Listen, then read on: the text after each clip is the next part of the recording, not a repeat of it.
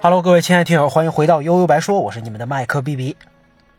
上期啊，咱们聊的虽然是这个《轩辕剑三外传：天之痕》，但其实对游戏本身啊，并没有说太多啊，净回忆我为为了买这个正版游戏而遇到的惨痛经历了。现在的玩家啊，上个 Steam 花点钱买点游戏不是什么新鲜事儿，可是当年买正版游戏的行为，还是被很多人看成是傻宝，对吧？尤其是刚开始有宽带随便下载的那几年。啊，算了啊，咱们每个人可能都是盗版游戏的受害者，也是盗版游戏的受益者，归根结底还是盗版游戏的受害者。啊，这个话题咱们就先就此打住啊。那上期咱们最后说到，《天之痕》讲述的是隋朝末年乱世的故事，男主角陈靖仇呢是被灭的陈朝少主。从小呢，跟师傅也是救命恩人陈府一起长大。那陈府为了培养他，呕心沥血，希望终于有一天能实现陈朝的复兴。可陈靖仇却只想种着花花草草。一看孩子不争气啊，在一次寻找上古神器的过程当中，陈府把当年他爸爸的事情告诉了他。原来十六年前，陈靖仇的师傅，也就是陈父他自己，跟他跟他爸爸在江南召集陈朝旧臣，意图复兴。当时的隋文帝啊，派遣了曾经灭掉陈朝的杨素前来应战，而令人惊讶的是，杨素却只带了区区二十骑前来，分明就看不起人啊，对吧？哥儿几个给我上啊！那一夫当关，万夫莫开。这个由于由于这一个拥有阴阳妖童的工具人少年杨拓，也就是后来的宇文拓，使得陈国大军啊一败涂地。这段也就是开篇的 CG 动画。那师傅还告诉陈靖仇，现在杨素这个老东西虽然死了，可是那个阴阳眼睛杨拓还活着啊！你得好好的修习鬼谷之术，将来复国重任就靠你了。那在拿取昆仑镜的过程当中啊，为了救阿愁，他把自己跟上古神兽饕餮一起封印在了洞中。阿愁呢，只能独自一个人寻找师伯，看看有没有解解救师傅的办法。那对于一个虽然会点武功，但其实很文弱的少年来说，踏上征程没那么容易啊！所以游戏马上就给玩家安排了一个路上的小小伙伴和一些小萌物伏鬼啊，还分金木水火土。伏鬼呢，虽然不会说话啊，但战场上多少能帮点忙，聊胜于无吧。而且这个伏鬼还有单独的桌面养成程序，对玩家的好感度呢，直接在战战斗当中有影响。这在当年啊还算有点新意啊！你要跟他时不时的逗个闷子，喂点吃的，在战场上啊，他他才肯出力，否则分分钟上演什么暴击伤害对方血量为一的戏码，很尴尬啊！这还不够添乱的呢。下山之后呢，陈靖仇就来到了新手村月河村，发现村头的桥啊不让过，没办法，那住客栈吧。原来每年月河村啊都会这个选一个小孩献给河神，以保全全村的安这个平安。结果，善良的这个客栈女服务员白发美女小雪决定这个代替他人来献祭。陈靖仇啊，你别看复国不行，救姑娘还是可以的。一看这还了得，赶紧杀到月河洞去营救。可世事难预料，本来以为是见义勇为做好事，没想到却酿酿成了悲剧啊！这河神是个鱼精怪，他报复村民啊，把村子给屠了。于是阿愁和小雪这俩倒霉孩子被剩下的村民赶出了村子。那出村以后，来到夏雷泽，发现师伯呀被剑气伤了元气。那为了先救师伯，两个人踏上了寻找神农鼎的道路，熬药啊。那在这个过程当中啊，在黑山镇结识了大胡子张烈和胡人女孩拓跋玉儿啊，也就是另一个主角。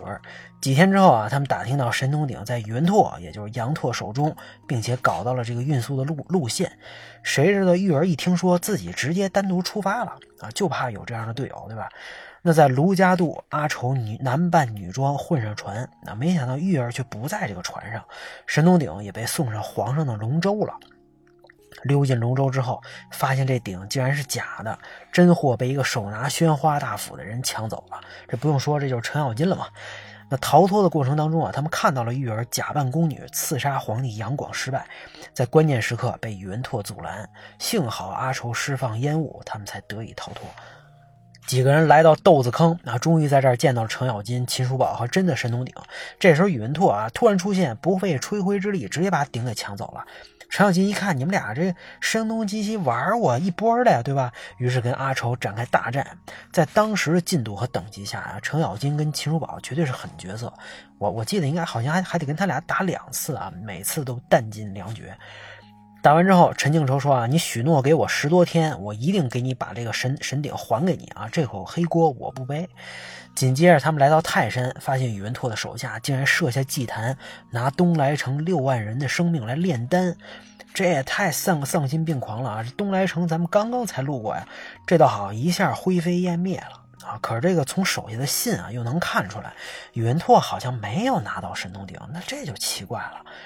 几个人之后偶遇宫廷里的宁珂郡主啊，宁珂郡主来说：“来来来，这神宗鼎在我这船底下呢，快来看看是是不是真的啊？是真的就送你们了。”这他妈就更奇怪了，对吧？踏破铁鞋无觅处，得来全不费工夫。这时候聪明的玩家们好像已经已经隐约的发现了什么。拿到鼎炼好药，可是师伯呀却已经去世了。也是，你说这都折折腾多多半天了啊！那在大梁找到师母之后，师母说呀，在遥远的东方有一位仙人，想打败饕餮呀，你们还得找他。于是，一行人坐大船去往东海。那大家都知道，在在游戏里坐直升飞机一定会坠毁，那船也一样啊，再大早晚也会沉。一条大鱼把他们给撞进海这个海底。那在这儿，他们遇到了敌人族和他们的女王，并且帮助他们打败了黑龙王。可架不住这黑龙王使坏，怂恿玉儿拿下了神器空峒印。这下不得了，这敌人族本来长生不老，全靠这印呢，现在全变成老头老太太了。玉儿表为了表示歉意啊，不惜自毁容貌。女王呢也表示十分愧疚，自己可能这话说重了，于是把他们送到了仙人岛。接下来呢，咱们就来到了天之痕最具特点的水墨场景——仙人岛。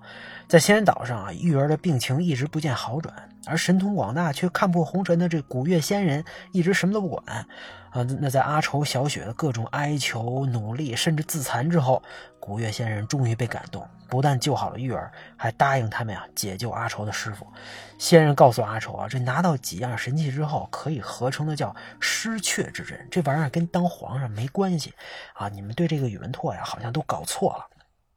那拿后来拿到盘古巨斧之后，他们回到了伏魔山，救出了师傅。按说玩到这儿应该是一个大快人心的时刻，兜兜转转折腾这么半天，终于把师傅救出来了。可是他马上啊就成了我当时最烦的角色，没有之一。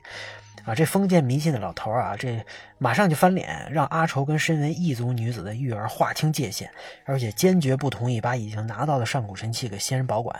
那你能耐，你倒守得住啊，对吧？还他妈像个孩子一样自己找地方生闷气去了。人家费这么大劲啊，费了这么大功夫，做了那么大牺牲把你给救出来，结果您还甩脸子啊！说实话，要不是剧情需要，真不想找他，您爱哪哪去吧。不管怎么说啊，仙界的冒险结束，一行人终于回到了人间，来到了大城市江都。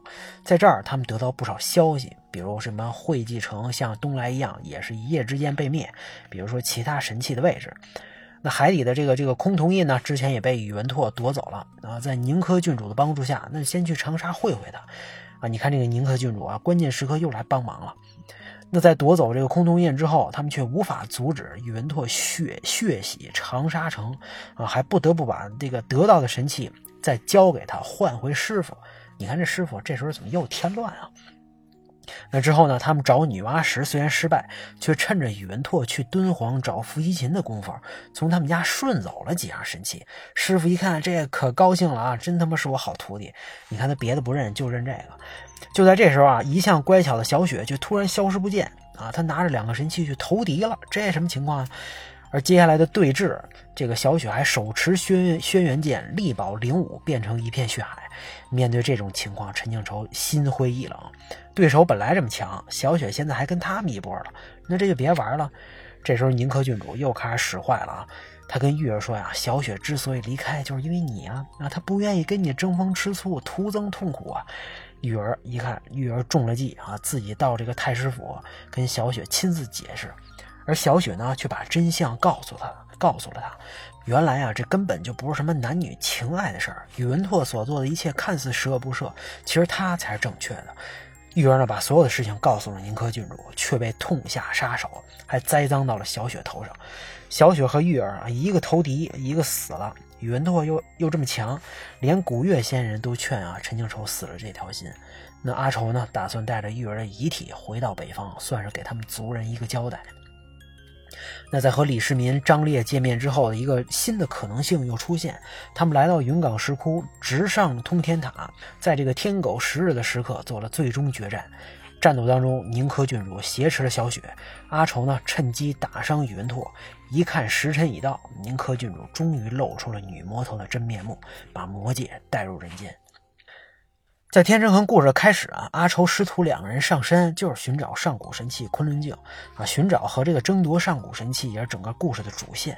那这些东西又是干什么呢？十大上古神器啊，是轩辕剑当中非常重要的设定。东皇钟、盘古斧、炼妖壶、昊天塔、伏羲琴、神农鼎、崆峒印、昆仑镜、女娲石啊，各有各的功能，各有各的作用。那在游戏当中，咱们虽然没有见到全部啊，但也见到了大部分。炼妖壶更是历代轩辕剑中主角必备。那宇文拓和小雪干脆就是昆仑镜和女娲石的转世，而且就像先人所说，找到这几样神器啊，跟宇文拓当皇帝没半毛钱关系。相反，他是在这在拯救苍生啊。只不过呢，涉世未深的几个毛头小子姑娘哪看得出来这些啊？一路啊被宁珂郡主不停的带节奏，那被当当成工具人玩的团团转。几天之后，陈靖仇在洞穴醒来，终于明白了一切。现在的神州大地到处妖魔鬼怪，而宇文拓做的就是要阻止这一切，哪怕牺牲几座城市也在所不惜。于是呢，他们从阻止宇文拓变成了营救宇文拓。那兵分几路之后，他们夺走神器，救下宇文拓，布阵被传送到了伏羲神殿。在这儿，玩家们将面临最后的选择：是否复活玉儿？当然啊，这也是根据玩家之前的关键选择来决定的。那最后在封印天之痕的过程当中，师傅陈府吃了撒旦果，变成了妖怪。没想到这个烦人的老头啊，竟然成了最终 BOSS。当然，最终魔化师傅被击败。裂痕被修复，通天塔倒塌，世界又恢复了和平。天之痕的经典呢，除了跌宕起伏的剧情之外，陈靖仇、小雪和玉儿之间美好的感情也是很重要的原因。虽然我对这种三个人之间的关系没什么特别的感觉啊，因为这其实还是李逍遥、赵灵儿、林月如的翻版啊，但没办法，大家大家就是吃这套，对吧？确实，无数少年少女都被感动了。啊，在夕阳西下，三个人在鲸鱼背上同奏一曲的画面也确实令人难忘。很多人呢都说这是《天之痕》当中最美好的画面。颠簸流离啊，千难险阻当中啊，那美好的一瞬肯定是让人最难忘的。虽然天真无知让让这几个孩子被玩弄于股掌之间，但他们也正是依靠着天真无知，靠着坚持和真挚，感动了先人啊，感染了身边的人。看似不可能，到最后还是实现了逆转和翻盘。正义战胜邪恶，真情战胜假意，人间的美好啊，大致如此。《轩辕剑三》和外传《天之痕》呢，代表了国产二 D 游戏的最高水平。跟轩三一样啊，我也十分期待《天之痕》有一天能被重置啊，因为这是更加纯粹的中国风吧。可能重置《天之痕》的概率啊，比云和山的彼端还要更大吧。真的非常期待啊！虽然肯定是有生之年系列。关于《天之痕》，关于《轩辕剑三》，我们就回忆到这儿吧。大家拜拜。